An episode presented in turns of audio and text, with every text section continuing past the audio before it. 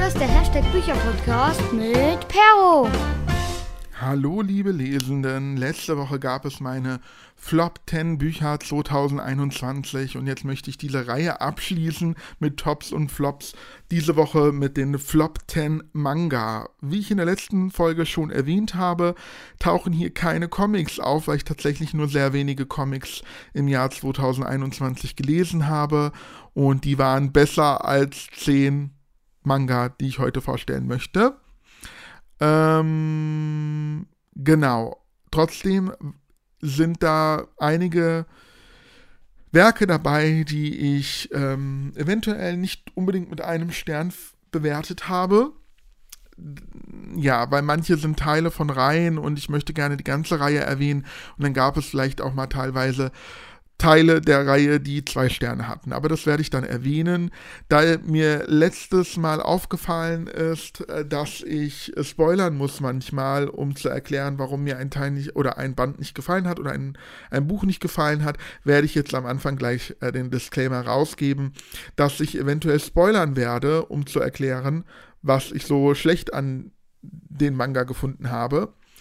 Äh, wenn euch das stört, dann solltet ihr vielleicht weghören oder die Folge skippen. Ich weiß, viele von euch mögen Manga sowieso nicht. Ähm, ich will euch ja trotzdem immer mal wieder beweisen oder euch dazu bringen, dass ihr es vielleicht doch mal mit einem Manga probiert, weil es sind wirklich tolle Werke dabei, künstlerisch, also zeichnerisch, wie auch inhaltlich von der Story her. Und ja, ich probiere es einfach weiterhin. Vielleicht schaffe ich es ja mal, dass ihr einen Manga zur Hand nimmt. Aber wir starten wie immer mit der Frage der Woche, zumindest mit dem Teaser dazu. Ich habe meine FollowerInnen auf Instagram gefragt, würdest du deinen Kindern Erwachsenenliteratur verbieten, wenn sie sich dafür interessieren würden? Und jetzt kannst du mal überlegen, wie es bei dir so wäre. Und am Ende der Folge gibt es dann die Auflösung und auch meine Gedanken dazu. Jetzt starten wir aber mal mit den Top 10. Und wir fangen an mit Platz 10 natürlich, also gehen von hinten nach vorne los. Und auf Platz 10 habe ich Candidate for Goddess Band 3 von Yugiri, Yugiro Sugisaki bei Carlsen erschienen, 168 Seiten. Hat der Band und ich ähm, sehe gerade, ich muss mal gerade überlegen, wie viele Teile hat dieser Manga. Fünf Teile. Und drei davon habe ich mit nur einem Stern vergeben, genau. Ja, deswegen ist es auf dem letzten Platz gelandet. Da waren ähm, zwei Teile dabei, die ich besser bewertet habe, aber ja, drei Bände von fünf mit einem Stern. Es war einfach zu langweilig. Ich kenne die Reihe aus, beziehungsweise ich kenne die Geschichte aus meiner Jugend. Damals lief der Anime dazu bei Viva und es ging um einen, oder es geht um einen äh, jungen Schüler, einen Schüler, einen jungen Mann, der möchte, ich nenne es jetzt mal Astronaut werden, das klingt jetzt auch wieder ganz anders, als es gemeint ist. Und zwar spielt das Ganze in der Zukunft, das ist ein Science-Fiction-Manga. Und wir sind in einer Zukunft. Und ähm, die Welt ist in Gefahr, sie wird angegriffen von irgendwelchen Kreaturen, sage ich jetzt mal. Und ähm, es gibt so Kampfroboter, die Göttinnen genannt werden, also Goddesses und die können gesteuert werden von ganz bestimmten Menschen. Und wir haben hier den Namen, doch Zero heißt er, Zero Anna, genau. Ähm, der junge Mann ist ein Anwärter für so eine Pilotenstelle und er möchte unbedingt äh, so eine Göttin und vor allem die beste von allen ähm, steuern und besucht dann diese Kadettenschule, nenne ich sie jetzt einfach mal, um ausgebildet zu werden. Und jeder ähm, Pilot kriegt noch einen Navigator an die Seite und die bilden dann immer Zweierteams. Der Navigator ist quasi auf der Raumstation, um zu navigieren und der Pilot ist in dem Roboter, um dann zu kämpfen. Und hier geht es quasi um diese Ausbildung und ich habe mir irgendwie ein bisschen mehr Tempo erhofft. Also ich dachte irgendwie, es geht hier krass zur Sache und die Ausbildung ist hart. Irgendwie hatte ich das auch so in Erinnerung vom Anime her, den ich nicht komplett kenne. Aber diese fünf Bände, da passiert eigentlich gar nichts. Also man hat nach fünf Bänden immer noch das Gefühl, man wäre ganz, ganz, ganz, ganz, ganz arg am Anfang der Geschichte, dass die Geschichte erst angefangen hat. Das Finale war, es gab ein Finale, einen finalen Kampf, nenne ich jetzt das mal so, aber wenn es gerade darum geht, dass dieser Kadett erstmal angefangen hat. Also es gibt gar nicht diese, diesen Bogen, diesen Spannungsbogen, es gibt nicht diesen Bogen von wegen, er lernt dazu von Band zu Band, um dann am Ende ähm, ein super Pilot zu sein, um äh, durchzustarten, sondern er bleibt die ganzen fünf Bände quasi auf einem Level, es gibt keine Steigerung, es gibt keine großartigen Dramen zwischen den anderen Figuren zum Beispiel, dass da irgendwie was großartig. Es gibt die äh, Geschichten, aber die sind jetzt nicht so herausragend herauskristallisiert worden, dass sie so spannend waren. Es war einfach ein Dahingeplätschere und deswegen mag ich die Reihe jetzt doch nicht mehr. Also da hatte ich sie in nostalgischer Erinnerung, in guter Erinnerung und da hätten sie auch bleiben sollen. Weil als Manga war das jetzt leider nicht mein Fall. Auf Platz 9 habe ich Therapy Game von Meguru Hinohara im Egmont Verlag erschienen. Hier habe ich Band 1 stehen mit 178 Seiten. Ähm, jetzt muss ich gerade gerade drüber nachdenken. Ich glaube, die äh, Reihe hat zwei Bände. Ich kann mich schon gar nicht mehr erinnern. Ich bin jetzt total ähm, raus. Ich muss gerade mich mal ähm, informieren, worum es da eigentlich nochmal ging. Also das ist schon mal ein ganz äh, schlechtes Zeichen, wenn man gar nicht mehr ähm, weiß, um was es geht. Äh, da, ja, da, da weiß man, es ist äh, an der richtigen Stelle in den Flop-Büchern. So, jetzt muss ich hier mal gerade nachschauen. Therapy Game. Ähm, es gibt sogar noch eine Fortsetzung. Ne, zwei Bände, da hatte ich recht, genau. Und ähm,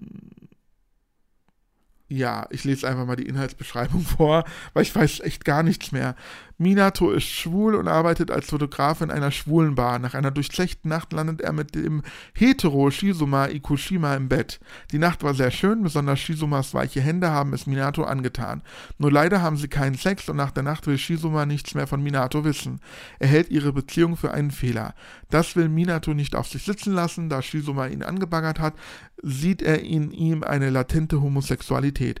So beschließt er, ihn aus Rache für die Zurückweisung erneut zu verführen ach so, genau, jetzt weiß ich wieder, um was es geht. Also es geht dann darum, dass er sich rächen will und ihn verführen will und er hat sich vorgenommen, wenn er darauf ähm, eingeht, ihn fallen zu lassen. Und was soll ich sagen? Er geht darauf ein und er lässt ihn trotzdem nicht fallen und deswegen Happy End dann sozusagen. Nee, war leider nicht mein Fall. In zwei Bänden abgeschlossen, wie gesagt, und jo, war jetzt nicht der Burner. Dann geht es weiter mit 8, Band, Band, äh, Platz 8, Black Bullet, Band, Nummer 1, meine Güte, jetzt habe ich hier äh, schon Wortfindungsstörungen. Black Bullet, Band 1 von Morino Hohn und Saki Ukai oder so. Bei Tokyo Pop erschienen hat 168 Seiten und ich habe es na tatsächlich nach dem ersten Band abgebrochen, weil ich es so langweilig fand und mir irgendwie was anderes erhofft hatte. Ähm, auch hier muss ich jetzt nochmal nachgucken, um was es ging und vor allem, wie viele Bände diese Seite äh, diese Serie hat. Ähm, vier Bände hätte sie nur gehabt. Und ähm, es geht um eine Dystopie im Jahr 2021. Für uns nicht mehr dystopisch, weil haben mittlerweile schon 22, trat eine Seuche auf, die die Menschheit fast vernichtet hätte. Oh Gott, das ist ja fast Realität. Menschen, die infiziert worden sind, verwandelten sich in Monster, sogenannte Gastrea. Sie waren schneller und stärker als normale Menschen und infizierten ihrerseits ihre Opfer. Okay, das haben wir ja nicht. Doch es gelang den Menschen, sich hinter riesige Monolithen aus dem Metall Balanium zurückzuziehen. Dort hatten sie erst einmal Ruhe und konnten ihre Zivilisation wieder aufbauen. An das kann ich mich überhaupt gar nicht erinnern. Ich glaube, ich habe den Manga auch nicht verstanden. Und deswegen fand ich das so, ja, abgedreht, dass ich da nicht weiterlesen wollte. Es war mir, glaube ich, zu kompliziert. Ich habe den, weil jetzt so, wenn ich das hier lese, klingt das eigentlich total spannend, aber so war, glaube ich, die Leseerfahrung des ersten Bandes nicht. Ähm,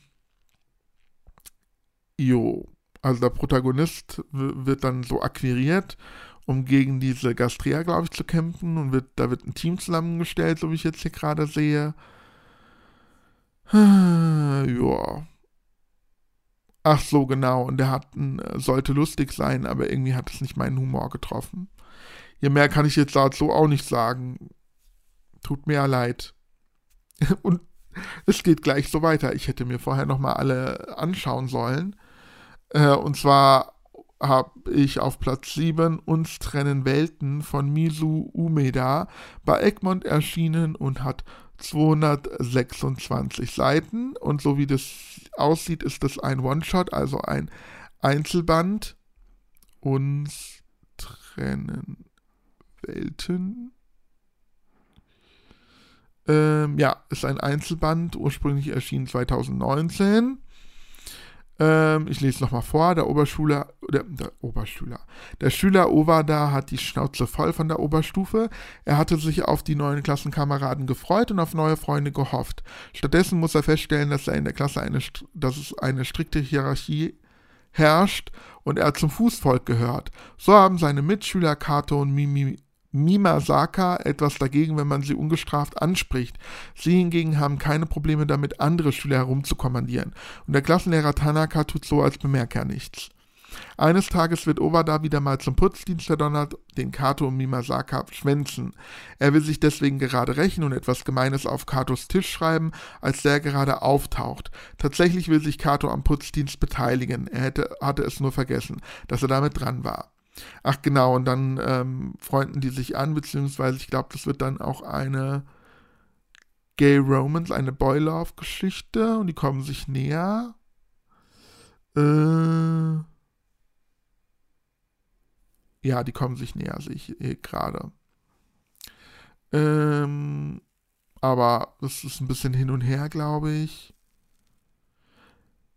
Ja, weiß ich nicht. Ich glaube, ähm, mir haben die Charaktere nicht gefallen, soweit ich mich erinnere.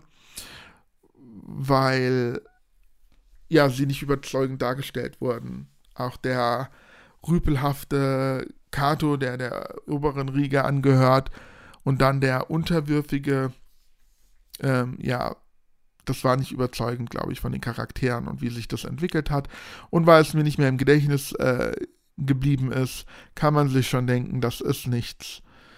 Oh je, ich muss jetzt gerade mal gucken. Mm, ja, es gibt ein paar, da kann ich mich noch besser erinnern. Aber ich muss mich jetzt hier echt zusammenreißen. Äh, machen wir mal weiter mit äh, Platz 6. Show Me Your Gun von Scarlett Berico bei Egmont erschienen. 226 Seiten. Es klingt auch wieder so nach Boys Love Show Me Your Gun. Zeig mir deine Knarre. Ähm, worum ging es da nochmal? Ach ja, auch nur ein Band und Boys Love. Ja, das sagt schon alles. Also Boys Love ist insgesamt nicht meins. Also es ist eigentlich immer wieder dasselbe Thema, dass die Charaktere nicht gut dargestellt werden. Sie verhalten sich unnatürlich. Ähm, es gibt immer einen Top und einen Bottom, einer, der ähm, den anderen unterdrückt. Und hier geht es um den Yakuza Tatsuyuki Oyamoto, der hat Liebeskummer, weil ihn seine Liebe Minori verlassen hat. Eigentlich ist er die Nummer 4 der Oyamato Oyamoto-Gesellschaft, die in Japan von der Kanto-Region aus herrscht. Doch nun ist er zu nichts zu gebrauchen. Aus diesem Grund schickt ihn sein Diener Asoda nach Fukuoka. Er soll den dortigen Laden aufmöbeln. Leider hat Tatsuyuki dazu nicht allzu viel Lust. So betrinkt er sich auf einer Inspektionstour durch das Rotlichtviertel hemmungslos. Als er am nächsten Morgen verkatert aufwacht, liegt er bei Nozomi Koga im Bett. Anscheinend hatten sie am gestrigen Abend Sex miteinander. Wobei Nozomi Tatsuyuki von früher zu kennen scheint, während sich Tatsuyuki nicht an ihn erinnern kann. Es stellt sich heraus, dass Nozomi der Kindergärtner der örtlichen Yakuza ist. Ja, genau, das war das die Geschichte. Jetzt erinnere ich mich auch wieder. Und ähm, auch hier haben wir scheinbar zwei verschiedene Welten. Einen lieben Kerl, der im Kindergarten arbeitet und der Yakuza-Nachfolger. Keine Ahnung. Aber das spielt eigentlich gar keine Rolle. Es ist eine 0815 Boys Love-Geschichte. Und aus welchen, ja, welche Berufe sie haben, welchen Schichtunterschied sie haben, wird halt nicht so richtig deutlich. Da hätte man mehr Drama damit verursachen können, was nicht passiert. Und deswegen, ja, mochte ich den Band auch nicht. Dann haben wir auf Platz 5 23.45 Uhr oder 23.45 Uhr von Ohana bei Tokyo Pop erschienen, 196 Seiten. Ich glaube, es gab dann noch mit äh, 23.45 Re oder so. Ähm, eine Fortsetzung, die ich, ich glaube, ich habe die auch gelesen. Aber egal. Ich rede jetzt hier nur von 2345 und ich sehe gerade ein Bild davon und ich kann mich daran erinnern. Der Student Iku Kurihara ist ein Otaku. Anstatt mit den Kollegen seines Jobs essen zu gehen, liebt er es, sich abends Anime anzuschauen. Und eines Tages ähm, geht er dann irgendwie durch die Stadt und sieht auf einer Brücke einen anderen Typen, der sich irgendwie von der Brücke stürzt. Nee, anders. Oder doch? Nee, erstmal äh, stürzt er sich nicht von der Brücke, genau, sondern er kann durch ihn durchgehen und entdeckt dann dadurch, dass dieser Typ ein Geist ist und äh, der Geist merkt dann, oh, der Mensch kann mich ja sehen, bei dem bleibe ich sozusagen und er zieht oder quartiert sich dann bei ähm, dem Otaku da ein und ähm, ja, es kommt dann nach und nach heraus, der Geist erinnert sich dann langsam, glaube ich, irgendwie wieder, dass er sich von der Brücke gestürzt hat aus irgendwelchen Gründen und deswegen jetzt tot zu sein scheint.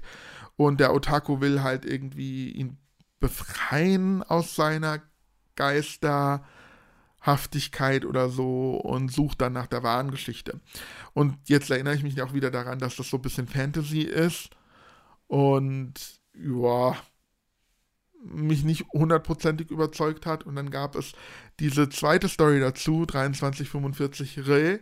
Und die ist dann überhaupt nicht mehr fantasymäßig. Also die ähm, spielt zwar also hat dieselben Protagonisten, aber ich sag mal, Geister kommen da nicht mehr vor. Und das finde ich halt blöd, weil für mich ist dieses, äh, dieser erste Teil hat mir ganz klar eine Geisterstory präsentiert und warum gibt es in der zweiten äh, oder einem Folgeband keine Geister mehr? Das äh, ist blöd. Das wäre wie, also ich stelle euch mal, äh, versucht das mal mit anderen Worten zu erklären. Ihr schaut euch, ähm, wie hieß der nochmal, Ghost, Nachricht von Sam an und dann kommt der zweite Teil raus, Ghost, Nachricht von Sam Teil 2 und es gibt gar keine Geister. Und hat überhaupt nichts mehr mit Geistern so zu tun. Oder die Prämisse fehlt da komplett. Da würdet ihr euch ein bisschen verarscht vorkommen, oder? Also so war das irgendwie mit dem Manga. Auf Platz 4 habe ich Dialoge mit mir selbst von Kabi Nagata. Im Carlsen Verlag erschienen Band 1, 176 Seiten und ich glaube, Band 2 habe ich dann nicht mehr gelesen. Und auch an den Manga kann ich mich zum Glück einigermaßen ähm, erinnern, wenn ich mich nicht täusche. Ich muss mich gerade nur. Ja, genau, richtig. Ähm, ja, hat äh, zwei Bände ursprünglich. Ich habe nur den ersten Band gelesen und es hat mir schon gereicht. Denn äh, das ist hier eine Art Tagebuch aus der Sicht der Mangaka auch geschrieben. Und man findet, also es ist eine ganz andere Art der Zeichnungen. Es äh, äh, also der Einband ist erstmal pink, die Zeichnungen sind innen schwarz-weiß, aber es gibt pinke ähm, ja, Akzente, sag ich mal. Deswegen kann man schon sagen, dass dieser Manga in Farbe erschienen ist, aber es gibt halt nur diese pinke Farbe. Und ähm, die Se diese Serie ist die Fortsetzung von der Reihe Meine lesbische Erfahrung mit Einsamkeit. Also die Protagonistin ist äh, lesbisch und ähm, sie erzählt in diesem Band, wie sie quasi versucht hat, sich aus ihrer, aus ihrem Tief zu befreien. Und ähm, das soll lustig sein. Es ist auch so, ich sag mal so, wie kann man das sagen? So, diese Panels sind nicht keine Manga-Story, sondern man hat immer vier Zeilen, glaube ich, auf einer Seite. Das sind vier Bilder, die rechteckig sind. Das ist auch immer gleich aufgebaut. Man hat keine Abwechslung der Panels. Und sie erzählt darin halt so ein bisschen ihre Gefühlslage. Und das Ganze also es wirkt so, als hätte sie ganz starke Depressionen und das wird total ins Lächerliche gezogen. Also keine Ahnung, von Selbstmordgedanken, äh, ja, und anderen Ritzereien oder so, wie sie sich halt fühlt und ist alles so ein bisschen ins Lächerliche gestellt und sie versucht sich da ein bisschen raus zu befreien. Die Zeichnungen gefallen mir leider auch nicht so gut. Sie kann gut zeichnen, aber viele, viele Zeichnungen sind Kriegeleien. Also sie sollen auch so sein, so viel ich weiß, aber ich hätte mir gerne ausgefeiltere Zeichnungen gewünscht, anstatt dass sie irgendwie, also es wirkt so, als würde sie beim Telefonieren, sie erzählt es irgendwie einer Freundin, ihre Gefühle erzählt sie einer Freundin und hat ein ähm, Blatt Papier neben sich und kritzelt da so ein bisschen rum. So äh, wirkt das. Also ja, zwischendurch gibt es schöne Zeichnungen, aber viele sind halt einfach nur Krickeleien sozusagen.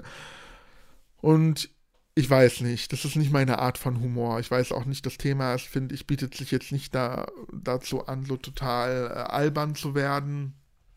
Nee, war leider nicht meins. Und deswegen habe ich den Bann auch tatsächlich verschenkt. Dann auf Platz 3 habe ich ein Einzelband wieder She and Her Cat von Makoto Shinkai und Tsubasa Yamaguchi bei Egmont erschienen, 164 Seiten. Und da bin ich drauf gekommen, weil ich äh, Katzenmanga total liebe. Kleine Katze Chi, A Man and His Cat, uh, My Roommate is a Cat und so weiter und so fort. Liebe ich. Ich liebe solche Katzenmanga. Und She and Her Cat habe ich mir irgendwie in der Riege vorgestellt als lustigen ähm, Katzenmanga, diesmal She and Her Cat in, in, als quasi Gegenpart zu A Man and His Cat, haben wir hier eine Frau und wie sie mit einer Katze zusammenlebt und wie süß die Katze ist und wie lustig das Ganze ist. Aber nein, so ist es leider nicht. Wir haben hier eine melancholische Geschichte aus der Sicht dieser Frau, die unglücklich ist in ihrem Beruf und mit ihrem Leben und sie ist Single und alles ist so düster und ähm, ja, sie liebt, lebt mit ihrer Katze zusammen und die Katze liebt ihre, ihr Frauchen über alles und die Katze liebt auch, äh, und das Frauchen liebt auch die Katze und ja, die Katze ist quasi sozusagen die einzige, die sie noch am Leben hält, so ungefähr bei ihrem tristen Dasein. Und das Ganze ist sehr düster, sehr melancholisch, traurig, langweilig, leider. Das hat mir leider nicht gefallen. Die Zeichnungen sind schön. Sie sind auch relativ realistisch im Vergleich jetzt zum Beispiel zu sowas Comicartigen wie Kleine Katze Chi oder so. Schon eher realistisch gehalten und es ist eher so ein bisschen, es soll um Emotionen gehen. Aber ich hatte halt, bin an was ganz anderes rangegangen. Ich dachte, das wäre ein lustiger Katzenmanga, aber es ist eher so ein düsterer, melancholischer, trauriger äh, äh Manga, traurige Geschichte. Und mich hat es leider gelangweilt. Es hat mich emotional noch nicht mal berührt. Also, wenn es das wenigstens dann geschafft hätte, auf die Schiene mich zu berühren, hätte man ja auch sagen können, super Manga, aber leider hat es nicht geschafft. Es war für mich einfach nur langweilig. Es gab, glaube ich, auch, oder es gibt auch wenig Text, so viel ich weiß. Alles wird eher so durch Bilder transportiert. Joa, war jetzt nicht so mein Fall. Und man denkt sich auch immer wieder, warum erzählt sich zum Beispiel niemandem? Warum ähm, lebt sie denn so und tut nichts dagegen so ungefähr. Also nee, das war nicht meins. Jetzt kommen wir zu einem der ersten deutschen Manga überhaupt und deswegen wollte ich den auch lesen. Dystopia, Love at Last Sight von Judith Park, bei Carlsen erschienen damals, hat 192 Seiten und die Geschichte hat mich so ein bisschen konfus gemacht. Man hat damals, also man merkt, dass es die Anfänge der deutschen Manga war und dass hier noch kein roter Faden zu erkennen ist. Es geht irgendwie um eine Frau. Und, ähm, ach, wie war denn das nochmal? Sie hat einen Bruder, glaube ich. Und am Anfang habe ich gedacht, das wird eine Inzestgeschichte, weil es irgendwie so dargestellt, als würde sie ihr, ihren Bruder auf diese Art und Weise ähm, lieben. Aber äh, das war gar nicht der Fall. Und ich habe mich schon mit jemand anderem ausgetauscht, dem es auch nicht so vorkam. Also vielleicht waren es meine Gedanken, ich habe keine Ahnung. Dion, genau so heißt sie. Äh, Dion hat auch Probleme mit ihren Eltern, weil, ach genau, und der Bruder Leon ist krank, genau. Und er wird immer vorgezogen und äh, sie fühlt sich so ein bisschen abgeschoben sozusagen. Und auch hier jetzt, wie gesagt, ich spoilere, weil das muss ich jetzt hier erklär erklären. Ähm, es gibt dann noch die beste Freundin von Dion, die Chico. Und sie ist anscheinend in Lyon verliebt und dann möchte sie auch die beiden verkuppeln. Ähm, und da geht es wieder in die ganz andere Richtung, weil auf der einen Seite hat sie das Gefühl, sie will selber ihren Bruder für sich haben und dann äh, tut sie trotzdem was, um ihn mit äh, Chico zu verkuppeln. Und das gelingt ihr auch einigermaßen. Ähm, ja, jetzt steht hier nicht mehr viel mehr, jetzt muss ich mich selber erinnern. Äh, Leon stirbt auf jeden Fall. Ich weiß gar nicht mehr, ob es durch einen Unfall passiert oder wegen seiner Krankheit und es vergehen dann auch irgendwie Jahre und ähm, ja, Dion ist so ein bisschen verzweifelt und traurig darüber. Genau, und dann ähm, plötzlich ist bei ihr ein, ein Typ zu Hause, bei ihren Eltern, und der sieht genauso aus wie ihr Bruder eins zu eins wie ihr Bruder und sie fragt sich, was da los ist und er wird halt auch so, äh, ähm, bei ihr zu Hause einquartiert und er soll quasi den Platz von Lyon übernehmen. Und da erfährt dann, und jetzt kommt der Riesenspoiler dieser ganzen Geschichte, da erfährt Dion, dass ähm, der Bruder geklont wurde und ähm, dieser Klon sollte quasi als Ersatzteillager für den kranken Bruder herhalten. Jetzt ist der Bruder tot, also hat sich die Familie gedacht, wir holen Leon ähm, nach Hause und er soll jetzt quasi den Bruder ersetzen und äh, dann sind wir auch ein bisschen glücklicher wieder und Dion kann das nicht akzeptieren, weil so einfach ist ihr Bruder nicht äh, zu ersetzen und da bin ich voll auf ihrer Seite. Aber die Familie, also die schreitet sich dann auch mit ihren Eltern, weil die Eltern hatten es ja nur gut gemeint und Chico kann auch nicht verstehen, warum Dion so ausrastet. Ist doch super, dass jetzt quasi neuer Bruder da ist, so ungefähr. Und ich dachte, die haben alle einen an der Klatsche. Aber das war noch nicht mal das Hauptproblem. Das Hauptproblem ist einfach, dass das Buch anfängt wie so eine Liebes-Romance-Geschichte mit so Drama-Elementen und der arme kranke Bruder und so weiter und Dion, die sich zurückgestellt fühlt und so. Und dann plötzlich haben wir hier so eine Fantasy-Science-Fiction-Sache mit Klonen. Und dann war ich raus. Ich war dann raus. Ich habe gesagt, das ist irgendwie Mist.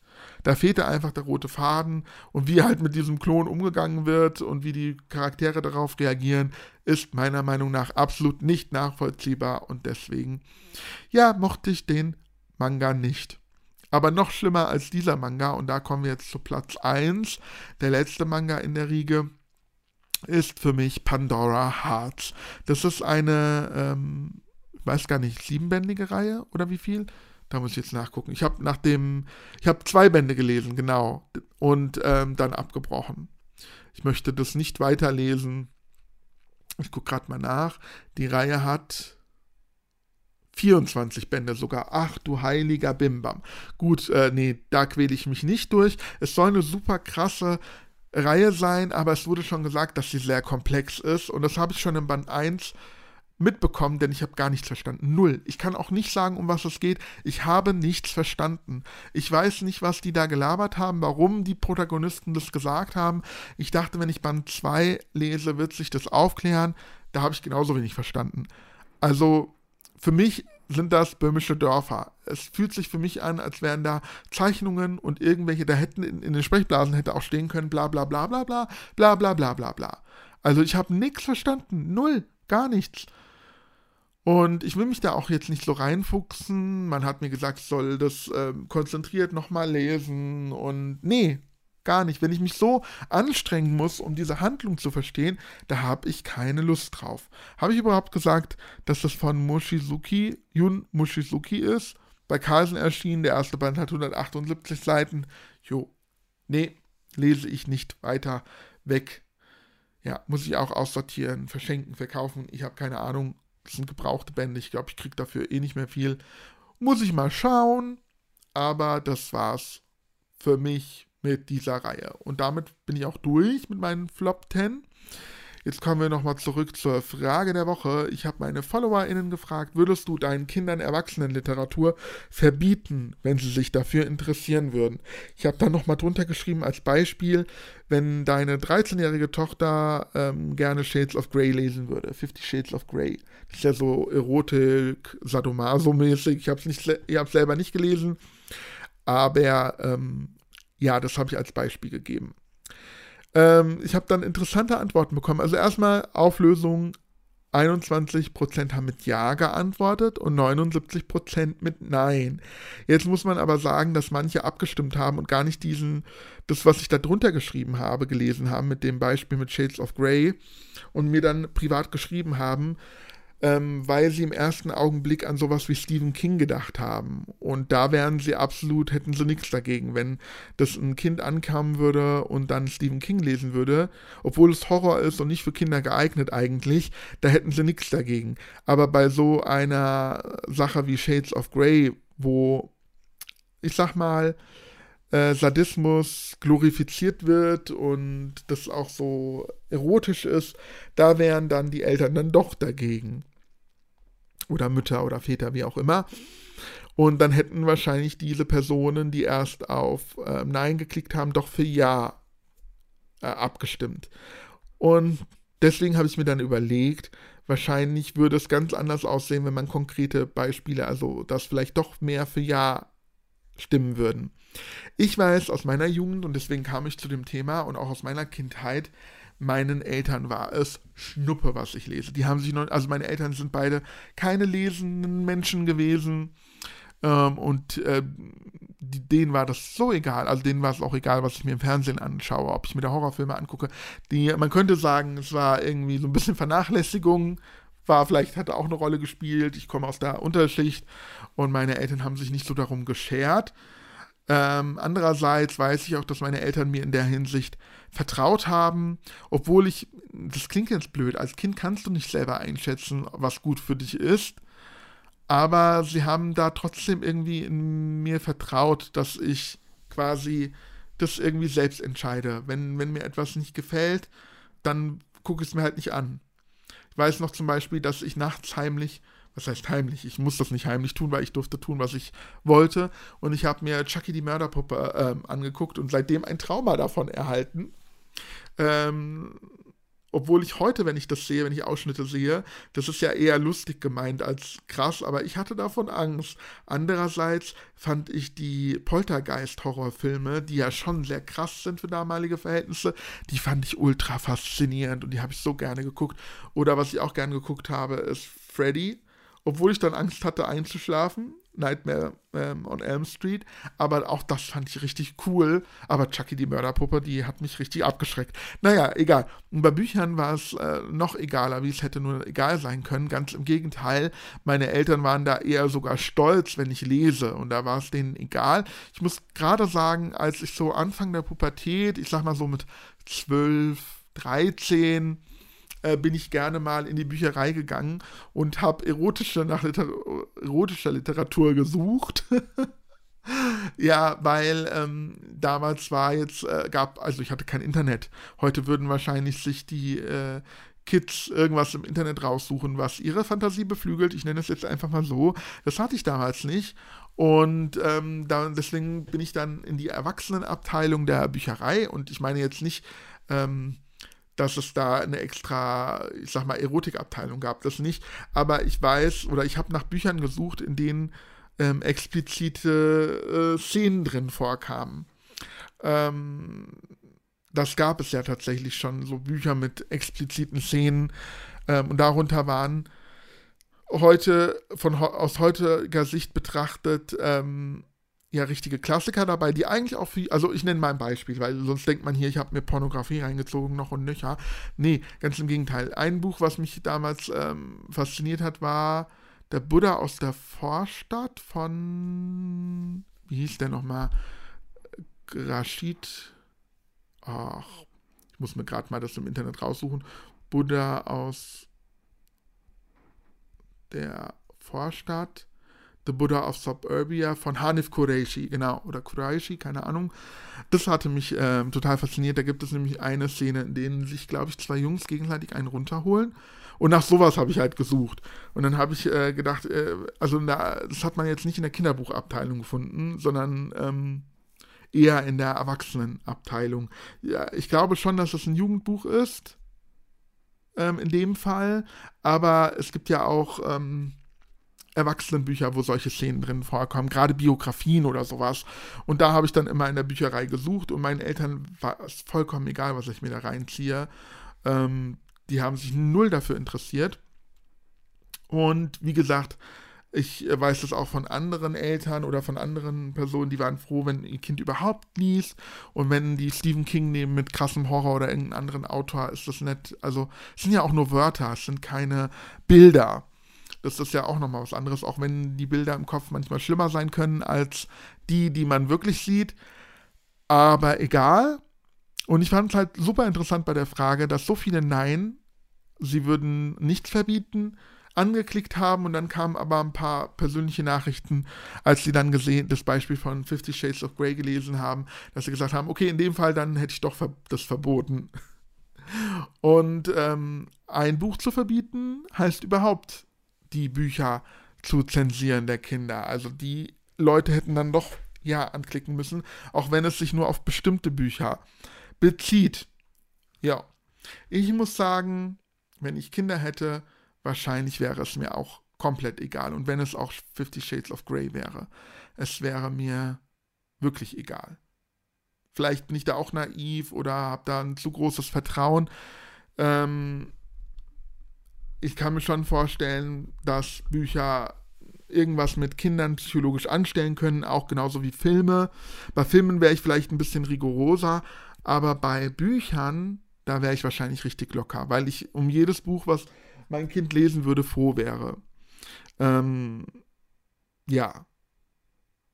Ja, selbst bei Büchern aus dem Fester Verlag, das sind ja ganz krasse Horrorbücher teilweise, die auch ähm, eventuell im, wie heißt das, indiziert sind, so, das Wort hat mir gefehlt. Ähm, selbst da würde ich wahrscheinlich das meinen Kindern erlauben, auch wenn es wirklich da so hammerhart krasse sadistische Sachen drin vorkommen. Aber ich habe einfach das Vertrauen darauf, wenn ich Kinder hätte, dass die das psycho psychisch gut vertragen würden und Realität von Fiktion unterscheiden könnten. Also so war das bei mir definitiv. Auch bei den Horrorfilmen, die ich gesehen habe.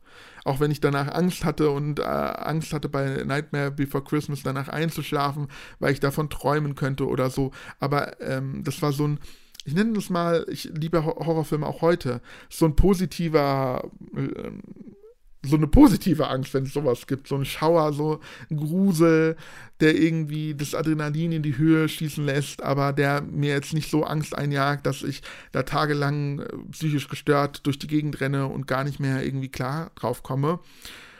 Ähm, ja, klar, wenn ich merken würde, mein Kind kann sowas nicht vertragen, dann würde, es, würde ich wahrscheinlich auch sagen, nee, dann lässt du das bitte in Zukunft. So, das kann, kann man ja auch mal austesten, ausprobieren, auch mal sprechen darüber, zum Beispiel auf das, über das Gelesene oder so.